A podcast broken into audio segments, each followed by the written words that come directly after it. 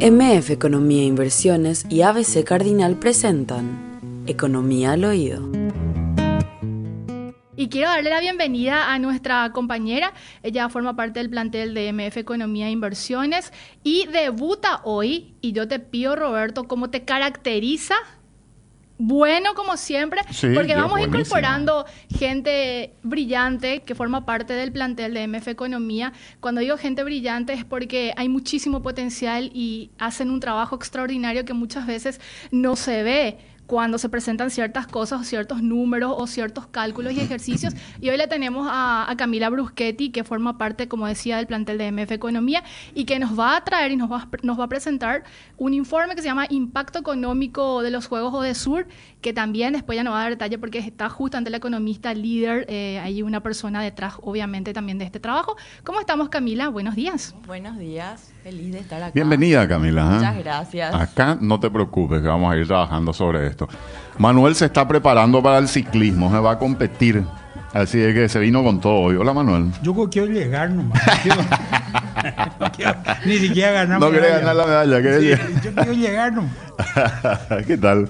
¿Qué tal? Súper bien, excelente. ¿Cómo estás? Bien, Qué lindo tiempo ¿verdad? para hacer ejercicio. lindo ¿eh? tiempo, lindo tiempo. Hay un viento fresco espectacular. Está agradable el clima y es muy lindo sol, ¿eh? vitamina D pura. Totalmente, hay que aprovechar.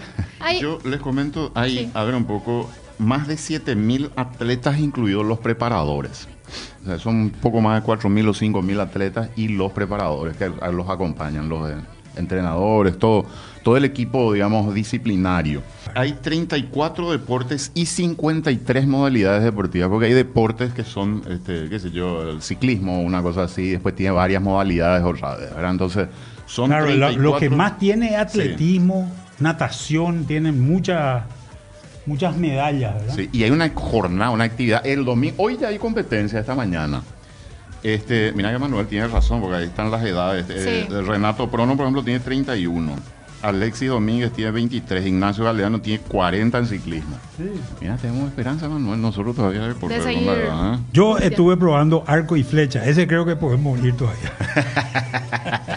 ahí no hay mucha eh, mucha resistencia física, sí concentración. pero vos estabas, creo que el año pasado entrenando para eso de arco y flecha. Sí, pero ahora ya no ah, puedo. No, ya no puedo. No. vos sabés que es un deporte muy divertido. ¿eh? Sí. Arco y flecha. nunca practica. ¿eh? no, yo tampoco no había practicado hasta que el papá de ella me metió en, en, metió en el tema. En el tema y realmente fue es, muy divertido, ¿verdad? Sí, muy divertido. Hay que probar. Hay también arquería ahora, hay arco y flecha. Yo me quiero ir a mirar también eso.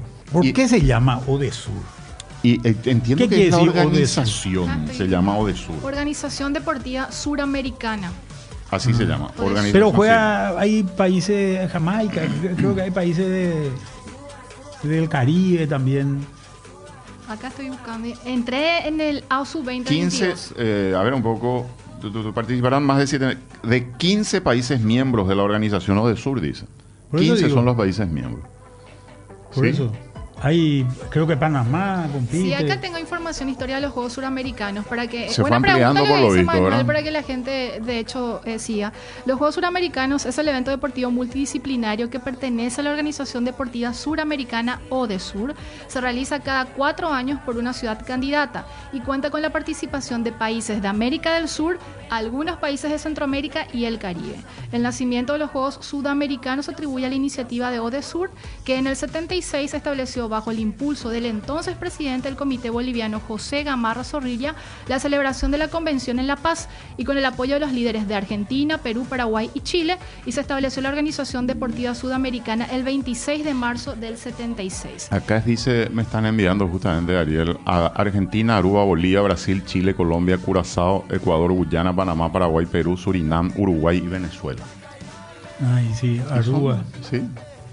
Suerte que no viene Jamaica porque eso, eso corre rápido.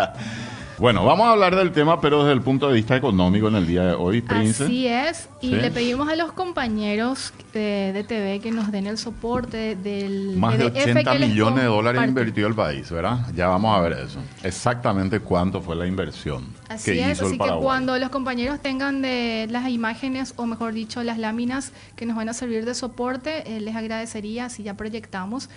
Igual eh, Camila ya puede darnos una introducción de los datos que, vamos a decirle, compuso lo que sería el impacto económico de los Juegos Odesur. Y ahí tenemos proyección del impacto económico Juegos Odesur a su 2022. Y eh, como bien lo dice esta eh, tapa lámina, es un estudio elaborado por la consultora MF Economía e Inversiones. Y le pedimos a los compañeros la siguiente lámina, así que yo ya te cedo, Camila, cuando la siguiente, por favor. Estamos hablando del, del presupuesto total. Esto es como un- una pincelada de forma que nos podemos ir desglosando, Sí, Camila. sí. Adelante. El- la inversión total del gobierno fue de 78.7 millones de dólares. Esto se espera que tenga un impacto de 262.9 millones de dólares. Esto tiene un impacto directo y- y un impacto indirecto. Em, cuando hablamos de impacto directo es el, el gasto, eh, el, el gobierno paga directo a, la, a, la- a las constructoras. Si vamos, porque este, este gasto se divide primeramente en gasto de infraestructura, que ¿por qué se hace esto? Porque tiene una metodología, un tratamiento diferente para, para poder hallar el, el efecto multiplicador. Porque para este tipo de trabajos se utiliza la, la metodología de- del efecto multiplicador. Entonces, em, Cuando hablamos de efecto multiplicador, tenemos un número que hace que justamente eh, este, esta inversión inicial se expanda, vamos a decirle, sí, ¿verdad? que en este caso para la parte de construcción es de 1.97. Esto es, eh, Manuel, como un retorno que se tiene cuando se hace una inversión en infraestructura, ¿verdad? Eso se llama efecto multiplicador. A ver, ¿cómo funciona eso? Vos haces una obra, una casa cualquiera, una construcción civil, y cuando haces esa construcción civil tenés que comprar una serie de cosas y tenés que pagar, por ejemplo, mano de obra.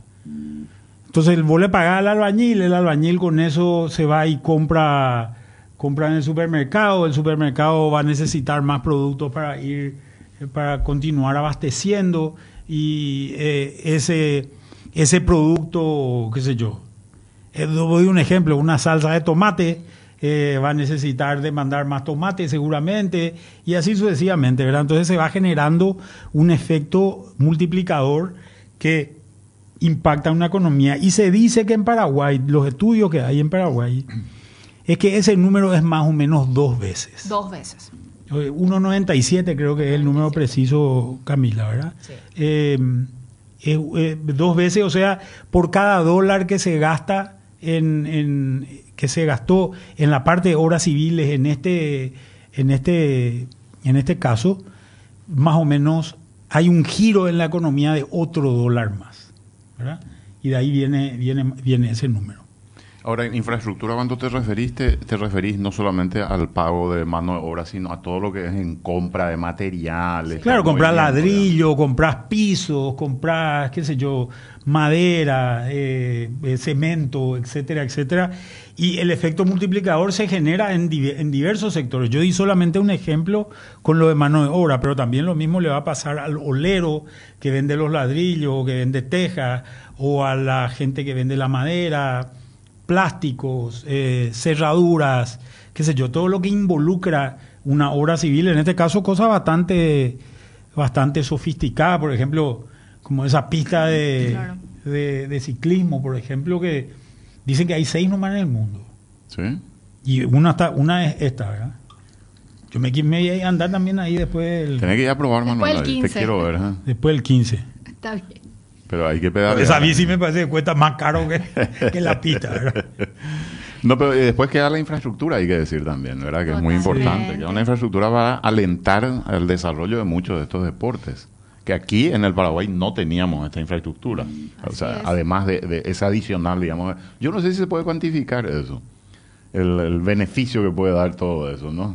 En realidad esto es un preliminar que una vez que, que terminen los juegos y se tengan los datos así más, más finos, se va a poder dar Con más así, precisión. Con más Claro. precisión. Dentro de este impacto directo, aparte de inversión en infraestructura, tenemos gastos de, de la organización también que forma parte, vamos a decirle, Claro. de este monto. Y otros componentes, Camila, ¿como cuáles? Inversión en preparación de atletas. Gasto Es de el gasto de los visitantes, de gente que viene de afuera. No se considera el gasto nuestro, el gasto de, de nosotros de acá, porque lo que hacemos nosotros es sustituir nuestro gasto. En vez de, de ir al cine o a algún restaurante, nosotros Mm. vamos y No es un gasto adicional, digamos. Claro, ¿Y el que viene camper. cuánto gasta en promedio? Hay un cálculo de esto. Ca- Em, Cada, cada, un, cada visitante, ¿cuánto gastaría? Más o menos se tiene. Entre, para los atletas, 50 dólares aproximadamente y em, los oficiales y la gente de afuera, eh, los visitantes, 150 dólares por día. Esto por día. Sí. Correcto. Y cuando hablamos del componente indirecto, Camila, también es un monto, un monto Claro, interesante. Estamos hablando de un monto, a ver un poco, 158,5 millones de dólares para los que nos están escuchando solo en la radio. Sí.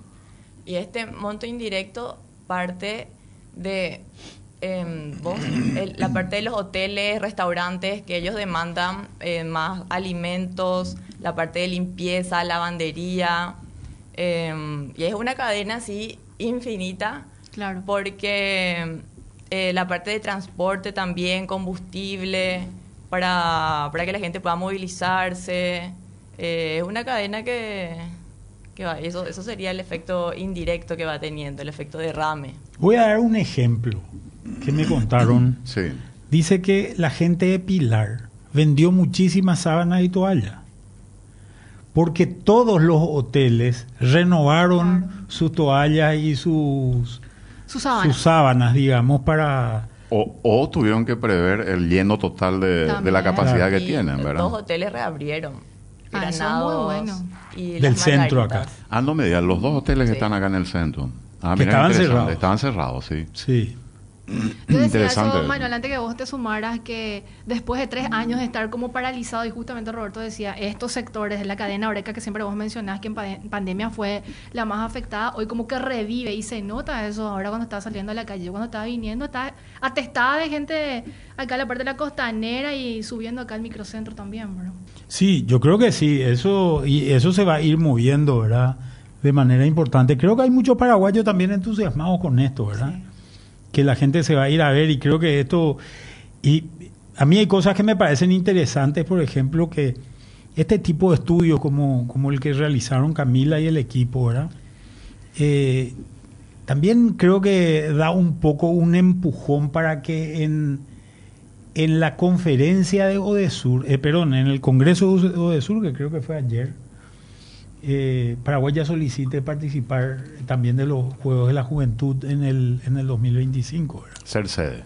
Ser sede de los Panamericanos. Panamericanos ya es, Más allá. ya Más te vienen amplio, desde. Canadá, ¿verdad? Te viene, ya te viene mucha gente de, y eso sí creo que son los juegos hasta, no sé hasta qué edad en, en realidad, pero, pero, pero es de, es de la juventud. Ah, ya que mencionaste eh, a los compañeros que están y estuvieron detrás de este trabajo, Ingrid Herrera, así que le, la enviamos, le enviamos un saludo muchísimos saludos a ella, sí. Eh, fue básicamente la que también estuvo liderando el trabajo. Le pedimos a los compañeros la siguiente lámina, por favor. Bueno, estamos haciendo una revisión Sí. acá. Este- de este es los sumamente gastos. interesante y ya básicamente lo estábamos- impactados, directa Sí. e indirectamente. Así es, ¿no? Camila. Claro, acá muestra todos los sectores que, que, impa- que impacta directa, eh, o sea, de manera indirectamente, porque la parte de restaurantes y hoteles, que es lo que estaba mencionando, que la parte de alimentos y bebidas, para poder, porque van a tener mayor Demanda. mayor demanda, entonces necesitan la parte de alimentos, bebidas, la parte de panadería, ya sea para el desayuno, eh, papel y productos de papel, em, productos farmacéuticos y de tocador, electricidad y agua, van a demandar mucho más también esto ahora, eh, servicios financieros y de seguro, porque capaz en- accedieron a un, a un crédito para poder poner en condiciones todo Así mismo. eh, la parte de eh, servicios inmobiliarios, le, servicio a las empresas, que en- acá entran la parte de limpieza, lavandería y todo, todas esas cosas que ahora van a necesitar bastante de eso. Y acá es lo que Roberto preguntaba, la parte de construcción, ¿verdad? De inversión. Y ahí vemos una lista interesante también de, sectores o rubros que están siendo afectados de manera muy positiva. Sí. Acá tenemos madera y productos de madera, combustibles y lubricantes para poder, justamente la parte de transporte pueda movilizarse, minerales y no metálicos, productos de hierro, productos metálicos, maquinaria y equipos. Todo esto van a estar demandando mucho más ahora. Transporte, de igual manera también servicios financieros y seguro, servicios a las empresas, restaurantes y hoteles. Em, y acá entra la parte de transporte Como tal, ¿verdad? como tal. Y, comercio que veo papel y productos de papel, Claro, porque eso sería la parte de las facturas, combustibles eh, y lubricantes para poder ir a buscar las mercaderías que necesitan. En electricidad y agua, comercio y mantenimiento de, de automotores, porque bastantes vehículos también se, se adquirieron ahora para estos juegos. Sí. Eh, la, la verdad que está habiendo mucha movilidad Sí. desde el viernes, desde ayer, que me sorprendió el tráfico súper atascado. Que Bueno, era viernes, pero está- yo creo que pero esta semana estaba, van a estar sí, Viernes y viernes, complicadas. sí, se sumó, vamos a decirle, a este gran evento. La siguiente lámina, por favor, compañeros. La siguiente lámina, por favor, compañeros. Y bueno, eh, esto ya básicamente... Acá me parece importante Adelante, sí, sumamente. decir que 2.000 empleos directos tienen estos juegos y la parte más afectada fue de hotelería y, y restaurantes durante la pandemia y esto hace que tengan más incentivo y ellos son los más beneficiados porque son casi el 30% em, una, un, un millón de personas aproximadamente. Entonces, importante destacar también eso. Eh, Este trabajo se hace y se llegó a hacer también del impacto, digo, económico de juegos como estos a nivel regional, ¿verdad? O sea, Sí. se hizo como una suerte de, de- de- se tomó un parámetro que se usa a nivel regional para implementarlo en Paraguay, ¿es correcto? Sí, esta es una metodología que, que se usa para este tipo de, de eventos. Creo que en el de el de Cali, creo que. el de Cali, Cali. sí, Cali. Y también para lo de los juegos... em, Para la Copa para Sudamericana. Sudamericana. Nosotros ya habíamos hecho un trabajo anteriormente para la Copa Sudamericana cuando, cuando jugaron la final de la Sudamericana acá. Eh, Recuerdo, en la cancha del Cerro. En la cancha de Cerro el partido, el partido era eh, Colón de Santa Fe, Santa- Independiente del Valle, si mal De- no recuerdo. No sé si era Indep- Independiente del Valle. era. Si mal no recuerdo. Podemos buscar eso rápidamente, ¿verdad? Bueno, eso también generó, no- ustedes, no sé si se acuerdan, el- la atracción, sobre todo gente de Santa Fe que vino mucho. eh, Nos en aquel llenaron momento. acá el microcentro, ¿eh? Nos los llenaron. argentinos, los... Sí. No, incluso a- había gente haciendo camping en la costanera. En la costanera. ¿Te recuerdas que se metieron a bañarse incluso ahí? eh? Sí. Y se Hacía murió, mucho calor. incluso uno Sí. se ahogó, creo, Dios mío, sí, recuerdo, recuerdo. Así que, pero bueno.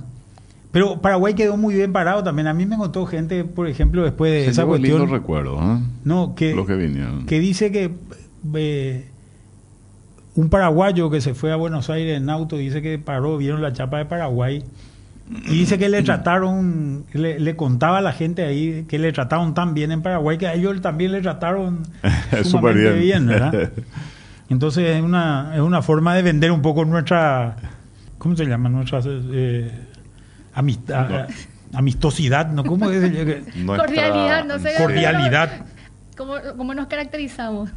Camila, eh, así para ir ya resumiendo, que habla sobre, a modo de recapitular, ¿verdad? Que tenés a mano y habla acerca de que la, se- la décima segunda edición de los Juegos Suramericanos contó con un presupuesto de 78,7 millones de dólares, como ya habíamos hablado, y también del financiamiento que provino de, de qué, de qué sectores o de qué, de qué componente.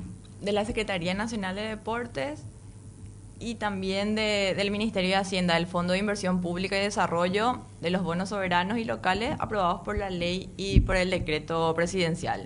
Y esta distribución de estos recursos se hizo para otros componentes también, ¿verdad? Eh, Ya inversión, por ejemplo. Claro, el 58.7% para gastos de inversión, el 36.6% para gastos corrientes o de organización y el 2.2% para gastos de, preparación a- de los atletas y em, también un 2.2% del total asignado para los gastos rígidos. Y algo importante que veo en este resumen, eh, Camila, y corregime, es el impacto que tuvo la construcción o este proceso de, construcción y que se hizo en plena paralización, vamos a llamarlo, que fue durante la crisis sanitaria. O sea, todas estas construcciones se fue haciendo de manera gradual justamente cuando se necesitaba cierto impulso. Claro, para, para la parte infraestructura del, de la inversión total que, que hizo el Estado, lo destinado a, infraestructura fue de 29.8 millones. Y esto por el efecto eh, multiplicador em, tuvo un, un, impacto de 29 millones de dólares, que esto suma 58.8 millones. Ya, o sea, el, el impacto total. El directo sería de 29.8 millones y el indirecto de 29 millones de dólares.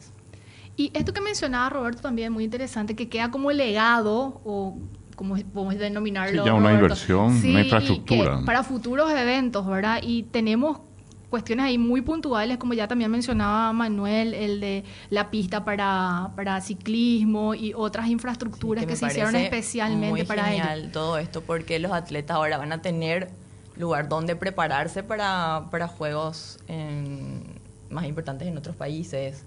Entonces ya tienen esta, esta infraestructura para preparación. Acá están...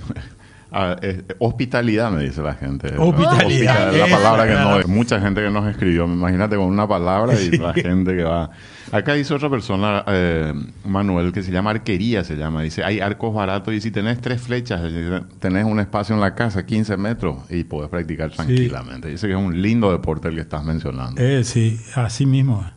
Y no es muy caro. No es barato, no es tan barato tampoco, pero no es muy caro.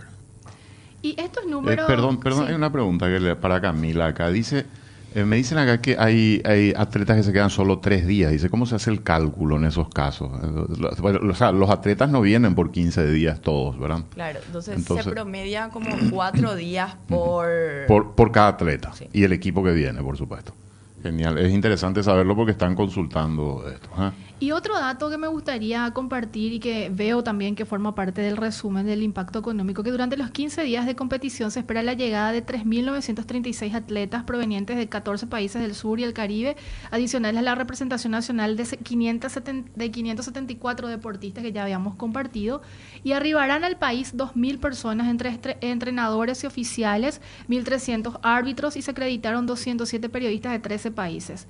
Y hablaba Camila de, de, personas que van a presenciar estos juegos también de aproximadamente 20.000 personas. Eso también contempló el estudio, ¿verdad? También.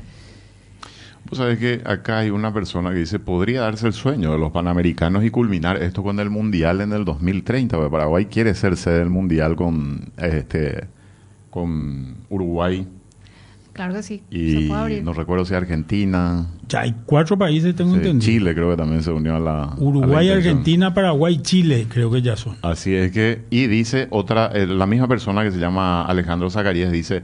Perú está en el Hotel Excelsior y a full estaban comprando cosas enfrente en el mall, en el local de Ñaustaquia. Una locura, decía, por la gente que está allí en los alrededores, ahora probando un poco los productos típicos también. Ah, ¿En serio? Muy interesante, sí. Y hay una fiesta de la empanada, algo así en la, en la cotanera también. Ah, sí, eso no sabía. Es un concurso, creo que es la mejor empanada. La mejor empanada. Ah, mira, muy interesante. No sabía eso, ¿eh?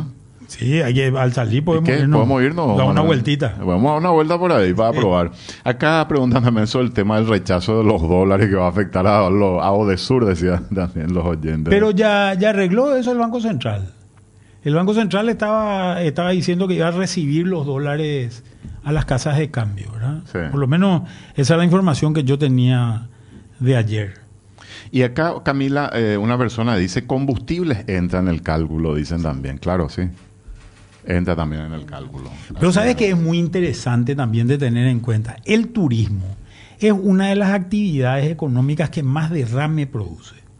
Ponete nomás a pensar ¿Qué es lo que implica el turismo? Primero, llega un avión, ¿verdad? Dicen que, un, dicen que alrededor de un avión se mueven más o menos 100 personas. 100 personas entre el que le carga combustible, que baja, el que baja la, valija, El Eh, que maneja el vehículo. El que maneja el vehículo, el que... El que Bueno, acá ha de ser más de 100, porque el que te mueve la valija también, el que te lleva la valija, la gente de aduana, la gente de migraciones, eh, eh, el- lo- los operadores, la, la, la chica que, que te atiende en el mostrador, la azafata, el, el, el piloto, etcétera. Servicio ¿verdad? de catering. todo el servicio de catering que tiene el, que tiene el avión alrededor alrededor de eso en realidad son muchos el servicio de limpieza. ¿verdad? porque se limpia el avión cada vez que aterriza en fin dicen que se mueven alrededor de 100 personas después te bajas pasaste la, la, la aduana te subí a un taxi ¿verdad? ahí ya le moviste al taxista ¿verdad? llegaste al hotel el hotel genera un montón de empleo también, ¿verdad? Fíjate que ahí están todas las, la- la- las chicas que, que hacen las camas, etcétera, etcétera. Tiene un restaurante, está la gente que te atiende en el mostrador nuevamente, eh, los distintos servicios que pueda tener el hotel, ¿verdad? Electricista, plomero, que siempre están pendientes. Eh, exactamente. algún tipo de arreglo. Personal de limpieza. eh, hay un montón de gente. Y después, esa persona se va y, y- y busca alguna actividad. Se va a comer a un restaurante, se va a un shopping. eh, transporte otra vez hay, eh, hay en ese tipo de cosas. Se quiere ir a un museo, se quiere ir a una serie de cosas. Por eso un, un acti- un- una- un- emprendimiento también muy interesante que en algún momento deberíamos hablar de eso es este MUSI, el Museo de Ciencias que se va a hacer en el Botánico y que va a ser el... el ya me olvidé otra vez la palabra, si me pueden ayudar, esto que ve la, que ve la estrella, eh, Astronomía. usted tampoco no, no, Astronomía, dice. un lugar donde te va a mirar la estrella. eh, Ah, ya, ya, ya. Planetario. Eh, un, un planetario. Hay una inversión de 15 millones de dólares que se va a hacer en el, en el botánico. Les digo incluso dónde. Uno no sé si te acordás, enfrente al zoológico. Hay un lugar donde hace mucho se jugaba rugby. ahí, Sí, sí, sí. ¿verdad? El- el- y que es un lugar eh, pelado. Ahí se va a hacer el, El planetario. el planetario. Un planetario de una persona, un, un, un millonario americano, parece, que, que estuvo acá eh, en algún momento dado. Eh, estuvo, fue, fue, enviado, fue enviado acá para hacer su, su, eh, su misión como él es mormón, ¿verdad? Y, y la señora también estuvo acá, pero no se conocieron ellos acá en algún momento dado y tienen una fundación y decidieron hacer este planetario, eh, También este planetario en, en, en Asunción, que va a ser un lugar de atracción. Por tanto, este tipo de cosas son, son cosas que generan un movimiento y un nivel de actividad que involucra a mucha gente y que creo que es muy interesante. MF Economía e Inversiones, ideas globales para necesidades locales. Visítanos en www.mf.com.py.